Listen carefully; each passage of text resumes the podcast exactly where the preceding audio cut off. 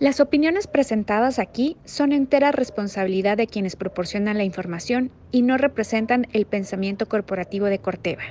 Esto es Depende de mí, el podcast. Recuerda que tu salud, la de tu familia y la de tus colegas dependen de ti. No bajemos la guardia. Juntos podemos salir de esta situación. Somos fuertes. Somos Corteva. Buenas tardes a todos. Eh, la tarde de hoy tengo eh, el gusto de platicar con ustedes un ratito con un par de expertos en salud emocional. Yo, digo salud emocional, pero evidentemente ellos tienen una formación muy amplia atrás de todo esto. Está con nosotros eh, la psicóloga Eva Molleda.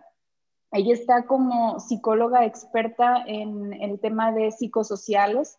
También tenemos al doctor Antonio Morales, él es psiquiatra y entonces el día de hoy vamos a estar hablando con un, par de compañeros de trabajo, un par de, colaboradores de, la compañía que, bueno, a lo largo de todas estas semanas de pandemia eh, van a ayudarnos compartiendo un poco de sus testimonios de vida, ¿no? Cómo ellos han aprendido a sobrellevar toda esta situación. Y bueno, con esta, esta breve introducción, básicamente lo que queremos es darles a ustedes algunas herramientas o algunos tips de expertos que puedan ser útiles para ustedes y sus familias y las personas con las que conviven en el día a día, eh, porque definitivamente hay que tratar, hay que hablar de salud mental, ¿no? Siempre lo digo y últimamente ha sido un tema que aparentemente está muy de moda, pero realmente es que cuando un enfermo necesita un antibiótico, les damos las dosis de antibióticos que requieren, que son necesarias durante el periodo de tiempo que sea necesario. Entonces, eh, ahora que estamos enfrentándonos a este reto de la salud emocional, también es necesario eh, atender esa situación. No hay medicamentos tomados para atender a la salud mental, necesitamos hablar de salud mental. Entonces, somos humanos, hay muy pocos recursos humanos, entonces atrevámonos a hablar de salud mental. De, eso se va a tratar eh, el podcast del día de hoy. Vamos a hablar de la fatiga en pandemia y vamos a enfatizar mucho en aspectos relacionados a la salud mental. Bienvenidos y muchas gracias. De, Colombia a Carolina García Ríos y en México tenemos la presencia de Maritza Ibarra. Entonces también aquí va a ser interesante ver cómo se ha vivido esta, eh, estos temas de salud mental y fatiga de pandemia, a lo mejor en, dos contextos eh, diferentes por, por, la diferencia cultural que pueda llegar a haber. Eh, y pues bueno, Maritza está en, en el área de facilities y a Caro eh, apoya en el área de, si no me equivoco, eh, de Product Stewardship. Entonces también aquí vamos a tener dos perfiles diferentes para ver cómo, cómo, cómo podemos encontrar estos puntos en común de, de salud mental, ¿no? Entonces, pues, pues bienvenidas. Eh, Maritza, Caro, la primera pregunta que yo quiero hacerles a ustedes, después de todas estas semanas de, incertidumbre, de cambios con las regulaciones, Maritza, en tu caso, pues en México, ¿no? ¿Qué pasa? ¿Qué si la sana distancia? ¿Qué si el toque, eh, perdón, el botón de emergencia, etcétera? Y en Colombia, Caro, por tu parte, pues también, ¿no? Cada país de manera independiente gestionando la pandemia. A mí me gustaría que nos platicaran un poquito de manera muy breve ¿Cómo, ¿Cómo, es que ustedes se han sentido? ¿Qué, cómo, han, ¿Cómo han expresado o cómo han vivido esta situación? ¿no? Porque me imagino que están al tanto de las noticias, del día a día, ¿qué, qué pasa por, sus, por sus, sus mentes? ¿Qué pasa por su cabeza? ¿Qué, ¿Cómo han vivido este, esta transición, este fenómeno social? Sí, eh, de la pregunta, bueno, si, si estamos cansados con, con, la, con la situación de la pandemia, mi respuesta, y creo que la de muchos, es sí, eh, muy, muy cansada, eh, sobre todo por no poder hacer las cosas que nos unen como familia, ¿no? Las celebraciones como las hacíamos usualmente, las visitas. Mi papá, por ejemplo, vive en Cali, vive en una ciudad fuera de, Bogotá, y yo no lo veo hace ya casi un año y, hace mucha falta. Entonces, eh, pues sí es complicado, creo que, creo que la, como que lo, que uno hace para poder sobrellevar la situación es balancear las cosas que, tienes positivas aquí en tu casa eh, eh, y, bueno, las cosas que no tienes las, las vas balanceando, ¿no? y, ver las cosas con optimismo, si no, si no te vuelves, te vuelves un 8 con, con todo lo que está pasando. en mi caso particular, pues he tratado de ya no ver tantas noticias, eh, ya no ver tanta estadística, tantos números, tantos casos, eh, aunque cada vez escucha uno más cercano eh, el tema de, bueno, talecito se murió, el tío de yo no sé quién se murió, el otro que estaba sano se murió, ay Dios. Entonces tratar uno como de no, no, ya no, ya no ponerle tanto cuidado a eso porque afecta, afecta bastante. Gracias, Caro. Maritza, ¿qué nos puedes compartir tú? ¿Cómo lo has vivido? Sí, pues como dice Caro, pues principalmente es el, el, el, típico de, bueno, la pregunta del, del, millón es, ¿hasta cuándo se va a acabar esto, no? Eh, ¿Por qué? Porque típico que te hacía como, como dice Caro, hacías tus reuniones con tu familia, tenías tiempo, ibas a visitar a todo mundo, tus reuniones casuales con tus amigos y todo eso, y ahorita como eso de, de estar el encierro, es estar pensando, al principio también era, por, por, por, por, tener como la información era, ¿sabes qué? Pues me voy a informar qué está pasando, pero al mismo tiempo tanta información, tanta saturación de cosas tan negativas, este, sentía que, ¿sabes qué? O sea, mi, como, mi, mi, mi, mi mente, o sea, se, se, está llevando puras cosas negativas y pues yo no quería eso porque al fin de cabo sentía como que eso me, me afectaba más, ¿no? De, de lo que estaba leyendo, noticias, tantas muertes, y pues dije, ¿sabes qué? Pues enfócate en ti y ahorita pues yo lo que estoy haciendo es, estoy aprovechando mucho el tiempo de estar encerrada en casa a, a sacarle provecho como a, a, sacar provecho a cosas que antes no hacía, por ejemplo, preocuparme más por mí, este, sacar, este, estar más tiempo en, en la casa, este, no sé, ponerme a a, estudiar más cosas, o sea, si me gusta la cocina, ponte a ver un tutorial, aprende a cocinar, hacer postres, o sea, como que sacarle provecho al tiempo que estás encerrada y no estar pensando tanto como en la pandemia, ¿no? Pero, pero sí pega, sí pega un poquito fuerte porque yo soy de Sonora y pues sí a mi familia tengo muchísimo tiempo sin verla también, pero sé que así estamos bien ahorita, pero yo solo espero el, el, el tiempo que volvamos a estar juntos y, y que se pueda, este, pues volver a abrazarnos, volver a tocarnos, porque esa es, la típica de ahorita, no te puedes ni saludar de alguien de beso, de abrazo como antes lo hacías, o sea, sientes que es hasta una falta de respeto, ¿no? Llegar nomás con el codo y hola, ¿cómo estás? Y no puedes ni dar la mano, ¿no? Pero, pero, o sea, siento que aquí en México las cosas, pues no están, así que ustedes digan, wow, pero la verdad me ha impresionado mucho México de las medidas de de seguridad que han tenido en, negocios, en establecimientos, en restaurantes y todo eso, la verdad que digo, wow, pues o sea, no es como lo mejor del mundo estar haciendo esto, pero este pero pues se hace lo que se puede, ¿no? Y mientras nosotros estemos a salvo y cuidándonos y cuidando a los que más nos importan y, queremos, pues creo que, que, sobre todo aprovechar tu tiempo estaría y sacarle provecho al tiempo que estás en tu casa haciendo cosas que, en verdad valga la pena, pues yo digo que eso es, es algo muy bueno, ¿no?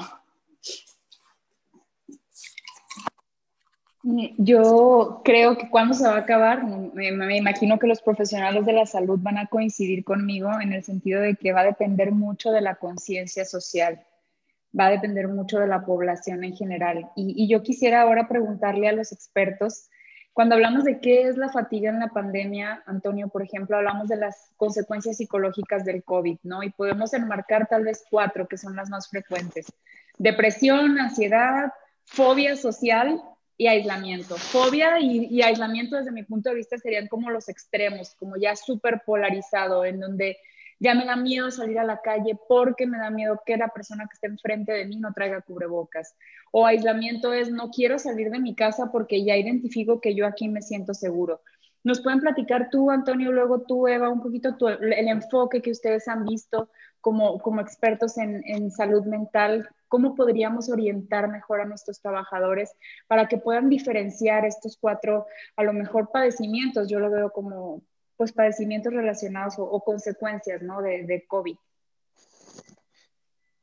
Hola Yesenia, buenas tardes, buenas tardes a todos. Em, mira, yo, yo creo que, que, tu análisis es bien, es bien preciso cuando uno eh, aborda la calidad del malestar psíquico que, tienen las personas. ¿ah? pero yo partiría haciendo un análisis inicial incluso, porque tenemos dos grandes grupos. Por un lado, tenemos una serie de personas que van a hacer reacciones emocionales, anímicas, de sus niveles de angustia, dentro de un rango de cierta normalidad, que son lo que nosotros llamamos desde la salud mental las reacciones vivenciales normales. Eh, en el fondo tiene que ver con el, con el, conocimiento personal de los niveles de angustia que tú estás, por ejemplo, acostumbrado a percibir eh, con cierto tipo de estímulo, en cierto tiempo, cierta forma de modularse. La gente en lo coloquial te dice, mira, sí ando nervioso, pero yo me conozco, yo sé que es como normal para todo lo que está pasando. Versus un segundo grupo, que es lo que está reportado desde, desde que aparecen los primeros reportes de salud mental en la población asiática. Eh, un segundo grupo de personas que van a desarrollar enfermedad mental a propósito de esta combinación de estresores que muy bien hablaban eh, eh, anteriormente, ¿ah? el aislamiento, el temor, el miedo a enfermarse, los cambios, eh, incluso los duelos, que mucha gente va a tener que vivir en un ambiente eh, muy fuera de lo común. ¿ah? Acá en Chile, por ejemplo, hay todo un protocolo para, para la, la, sepultura de las personas que hacen muy difícil de llevar los duelos, hay muy poco tiempo, se comparte muy poco con las personas, o sea, se aleja mucho de de, los, de, un, de, una, de un hito muy importante de la vida que es, que, que es el despedir a los, seres, a los seres queridos. Entonces todo eso va contribuyendo a que hay muchas personas que en algún momento esto pasa, más allá de un malestar psíquico propio de una situación extrema a, a una enfermedad mental como tal. Eh, entonces yo creo que más allá de ese análisis de estos cuatro subgrupos, yo partiría diciendo que hay gente que va a sufrir, que lo va a pasar muy mal, pero que no va a ser enfermedad psíquica como tal, no va a requerir un tratamiento específico, sino que un acompañamiento, cambio en su estilo de vida, eh, el apoyo familiar, pero hay un grupo de personas que sí va a ser enfermedad mental y va a requerir un tratamiento, una ayuda profesional y un seguimiento posterior. Gracias, Antonio. Eh, Eva, ¿qué nos puedes compartir tú? Eh, más allá de, bueno, todos estos estresores y, esta diferenciación que a mí me parece bastante apropiada que nos comparte Antonio, eh, por ejemplo, las personas que están enfrentando enojo, ansiedad, desmotivación, cansancio constante, tristeza, insomnio, ¿no? Hemos tenido grandes reportes de personas que han tenido problemas eh, para conciliar el sueño, por ejemplo, problemas para concentrarse. Platícanos, Eva, ¿cuál es, cuál es un poquito tu perspectiva en relación a este agotamiento que ya están viviendo las, las personas. Eh, sí, buenas tardes. Yo soy Eva Molleda, México. Muchas gracias, eh, doctora Yesenia, por la invitación. Pues sí, efectivamente el hecho de estar encerrados, aislados en casa, sin poder socializar como normalmente estamos acostumbrados a, hacerlo y llevar a cabo nuestras actividades cotidianas, pues se han visto afectadas. Eh, mucha gente sin empleos, mucha gente ha perdido familiares, mucha gente contagiado, pues se ha quedado en casa todavía más aislada. Entonces, sí, claro, toda esta modificación de nuestra rutina, pues lleva a, los extremos, que puede ser, como ya bien mencionaron, a los trastornos psicológicos de los más comunes, como la ansiedad y la depresión, pero también hay otro tipo de, de que, bueno, mucho tiene que ver con el tipo de personalidad, con las herramientas que tenemos para afrontar, por ejemplo, la tolerancia y pues el hecho de estar un poco en soledad, sobre todo la gente que, que vive sola y trabajando desde casa. Gracias, Eva. Y se, se, escuchaba bastante distorsionado el audio, pero creo que sí alcanzamos ahí a tomar algunos conceptos importantes.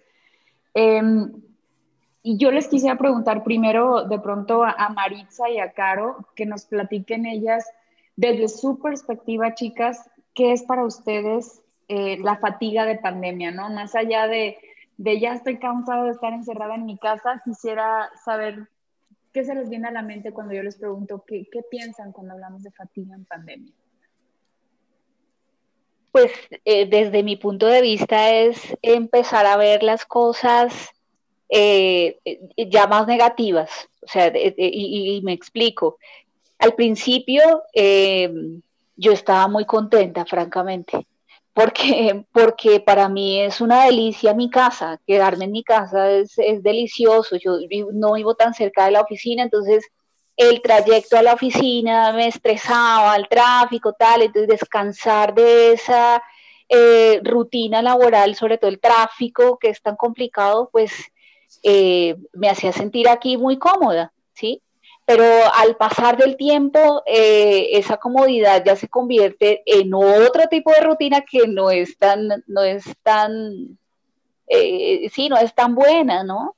Entonces hace mucha falta salir a caminar, por ejemplo, nosotros eh, ya más o menos por esta hora eh, con mi esposo y con mi hija eh, tratamos de hacer una rondita pequeña. aquí afortunadamente en el barrio hay bastantes parques, entonces tratamos de salir a dar una vueltica corta a un parque. cosa que al principio yo decía, pero ¿para qué salir? Si yo estoy feliz acá. Y, y no, creo que ahí en esas cosas se ve la fatiga. Yo, yo eh, la verdad ya tuve que ir al médico porque, porque sufro de insomnio y, ya me conozco todas las recetas para el insomnio, las he probado todas y funcionan. Y, pues sí, técnicas de relajación y, esto, pues creo que, que, son, son consecuencia de, esto que estamos viviendo. Y como decía antes, creo que eh, el hecho de balancear y, y tal vez tomarlo con buen humor y, verle las cosas buenas también ayuda mucho. Entonces, eh, a mí me preguntan, bueno, ¿y, cómo te ha ido en pandemia? Entonces yo digo, no, pues dos cosas que yo no me había fijado, que en mi casa había tanto mugre. Primera cosa que, no me había fijado antes de pandemia. Y segundo, tampoco sabía que mi, mi esposo era tan buen cocinero. Entonces, sí, eh, tomar, tomar esas cosas bonitas. Buenísimo el descubrimiento, Caro, genial. Sí, sí, sí, sí, así es, así es. Le diste la vuelta, le diste la vuelta a la situación, o sea, encontraste, buenísimo, me encanta. Maritza, ¿tú qué nos puedes platicar? Pues desde mi punto de vista, pues imagínense, yo, este, pues mi área de facilities y más mi cargo, pues encargada de los servicios generales ahí en la empresa, que me, que me mandaran a mi casa, pues fue lo peor que me pudieron haber hecho, ¿no? Porque mi trabajo está de arriba para abajo, correle para acá, correle para allá, el proveedor, que el comedor, el desayunador, que el café y todo eso. Y sí, que me hayan, o sea, que me hayan dicho, ¿sabes qué? Pues home office. Y yo, ¿cómo home office? ¿Cómo? no puedo, no se puede, y más con el cargo que tengo, ¿no? Pero para mí, al principio fue desesperación. Es una desesperación horrible, más porque en mi caso, como yo vivo sola, es una desesperación, te pones hasta hablar con las paredes, ya no sabes qué, qué, qué, qué hacer, qué, cuántos azulejos tiene el baño, o sea, te pones como a, a, a ver qué, qué puedes hacer adentro de tu casa limpiar sobre lo limpio, o sea, arreglar lo que ya está arreglado. Y siento que como la palabra fatiga es para mí es como desesperación y, y como, hasta les explico que hasta un perro adopté para no estar sola, porque yo ya sabía que wow. pues iba, iba, a durar muchísimo y dije, pues ¿saben que voy a, voy a, tengo que tener una compañía en casa, me adopté un perro, a un perrito hice mi labor social hermosa, que ahorita es mi adoración, pero mínimo ya tengo esa compañía, ¿no? Y sé que él necesitaba amor, yo necesitaba compañía y pues los dos hacemos un complemento muy bueno y pues me estar aquí en la casa pues ya no lo veo como tan desesperado porque me pongo a hacer cosas que, que, antes no hacía, como por ejemplo, como les decía, eh, veo tutoriales de cómo hacer postres, hasta hice un canal de YouTube, o sea, empecé a hacer cosas como, como como para, o sea, veías tanto, tantas cosas malas en la tele que decías, bueno, mínimo ayuda, o sea, pon tu granito de arena como para que la gente se ría, tenga ahorita algo, sacar sonrisas en vez de sacar lágrimas.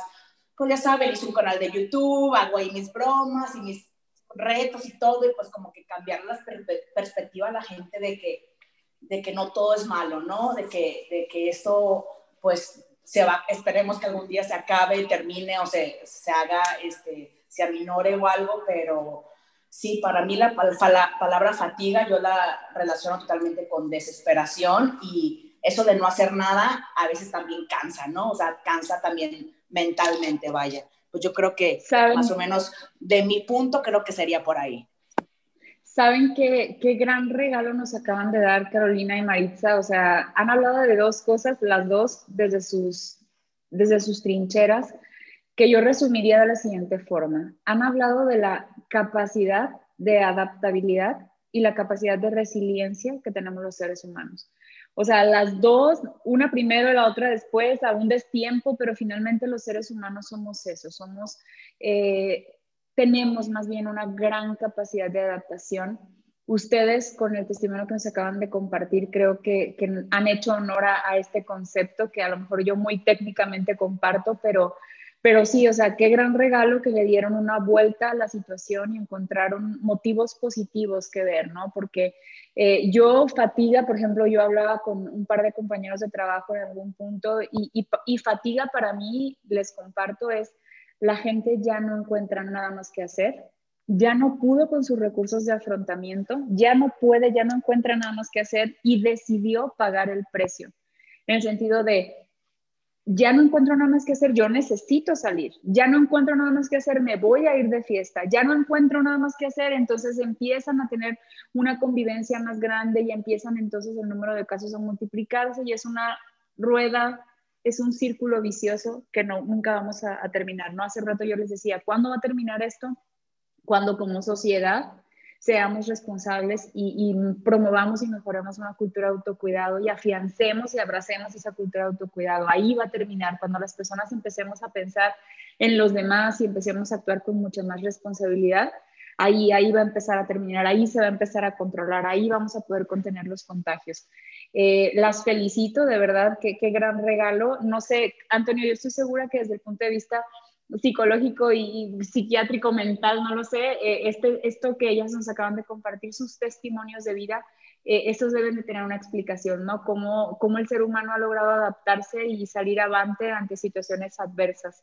¿Nos puedes platicar un poquito cuáles serían como esos diferenciadores entre, pues ya la pandemia, toda la situación que, de la cual yo soy consciente, pero ya estoy cansado? ¿Cómo sería este concepto para tener un poquito más clara la idea?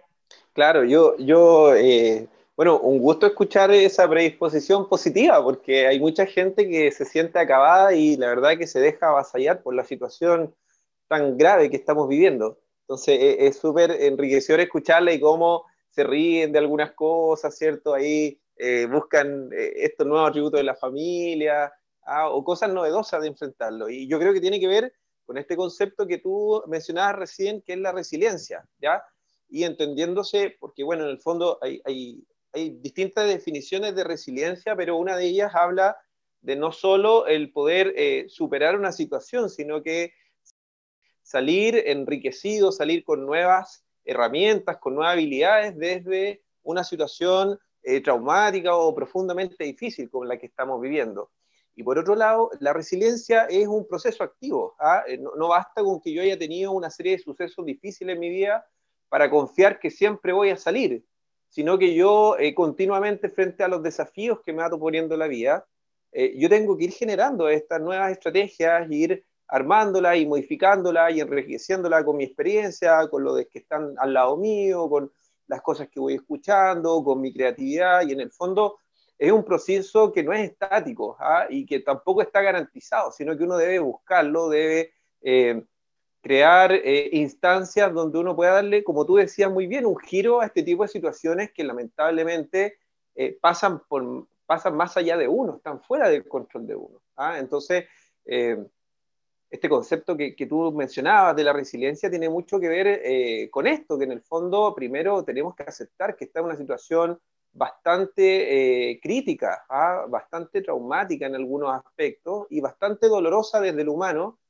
pero también de que hay algunas cosas pequeñas que nosotros podemos hacer para modificarlo desde nuestra disposición, desde esto mismo de ya no queda otra que reírse de ciertas cosas que nos están pasando y también echar mano a nuestra creatividad, a las herramientas que tenemos, a ir puliéndolas eh, y eso probablemente nos va a hacer eh, personas, no, solo personas que, que pueden afrontar el dolor, sino que además no le ponen lo que nosotros llamamos el sufrimiento, ¿ah? Que es este segundo correlato mental que uno le da a una situación difícil, ¿ah? de, pucha, ¿por qué me está pasando esto?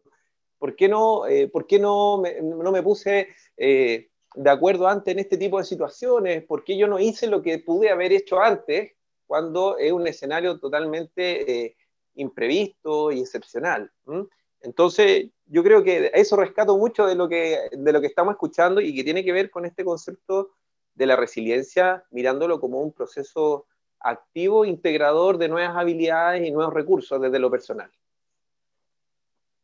Sí, y yo creo que una cosa muy importante y, que escucho a las dos muy conscientes de es, no niego la existencia del problema, entiendo perfectamente que la situación está ahí y activamente la acepto y además la transformo. Entonces, wow, la verdad, gracias, de, verdad fueron elegidas, yo creo que, que por, por la, gran capacidad de comunicación, habilidad más bien de comunicación que tienen y, sin querer nos han dado un regalo de verdad del cual yo aprecio mucho.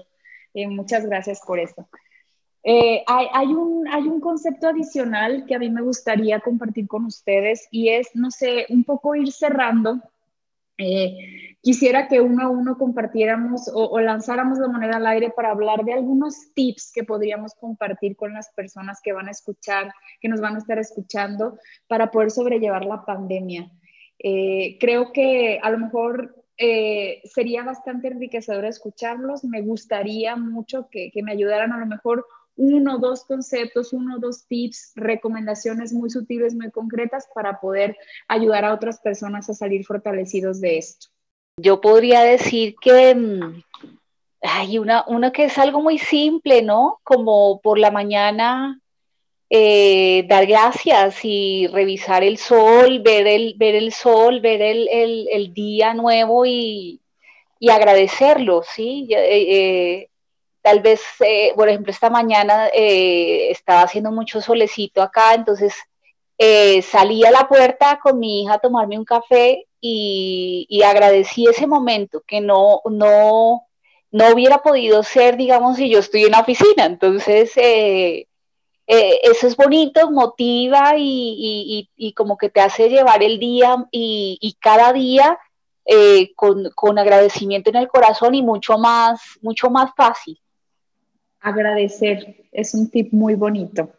Antes del tip, me gustaría como platicar algo, o sea, no platicar, pero simplemente decir, todo esto de la pandemia lo vemos, cada quien tiene su perspectiva, ¿no? Obviamente, este, ya depende de cada persona cómo lo quiere tomar, si lo quiere tomar negativo o positivo. Mi tip sería, eh, aprovecha el tiempo que tienes ahorita, explota tu creatividad dentro de ahorita de tu casa, si estás en casa de tus papás, de tus tíos, ahorita donde estés viviendo, explota tu creatividad, este, innova cosas nuevas, aprovecha el tiempo y sobre todo, este, eh, no sé, explora qué más puedes hacer, y, pero yo diría que es eso, totalmente, es eh, explota tu creatividad y aprende a hacer cosas que te hubieran gustado, que te gustarían hacer, ¿no?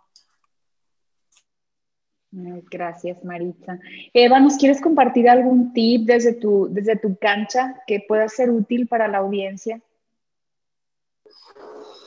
Sí, claro que sí. Eh, pues es muy importante dentro de ese tiempo que tenemos estando encerrados, dedicarnos unos minutos a nosotros mismos, ya sea realizando alguna actividad de manera individual que disfrutemos, como puede ser leer, escuchar una canción completita sin interrupciones, eh, algo, alguna actividad que sea, pues puede ser sencilla, cinco minutos, pero que realmente nos concentremos en disfrutarlo y que el tiempo pues va a ser para nosotros. Puede ser de manera individual o si lo quieren compartir con quienes estén pues en, en el aislamiento, ya sea con la pareja, con papá, con mamá, con alguna hermana, eh, dedicarse un tiempo para realmente hacer una actividad que sea de nuestro agrado, porque eso pues va a segregar la hormona de la felicidad y pues es importante mantener eh, pues un estado como lo más óptimo posible dentro de estos tiempos de Gracias, Eva. Antonio, ¿nos quieres compartir algo? Oye, sí, yo, yo iría a uno de los, de los valores de Corteva, ¿ah? que es ser curioso. Yo creo que en este momento es un, valor muy importante. ¿ah? Como hablaban ahí, de explorar cosas que no hemos hecho antes, de llamar a un amigo con el cual no tenemos contacto hace tiempo, de tener una apertura distinta a cosas que nosotros hacemos en lo cotidiano cuando eh, una de las grandes dificultades es sentir que un día tras otro están parecidos, ¿ah? que hay tan pocas instancias de gratificación.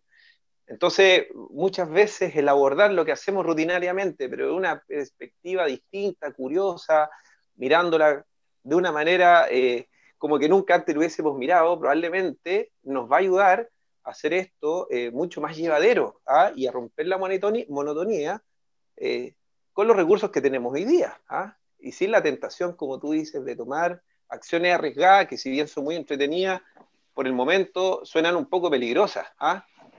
Entonces yo creo que la curiosidad es un gran aliado en un momento como este y que debiésemos explorarla para poder hacer más llevadero nuestro día a día junto a nuestra familia, en nuestro trabajo, en distintos ámbitos de nuestra vida.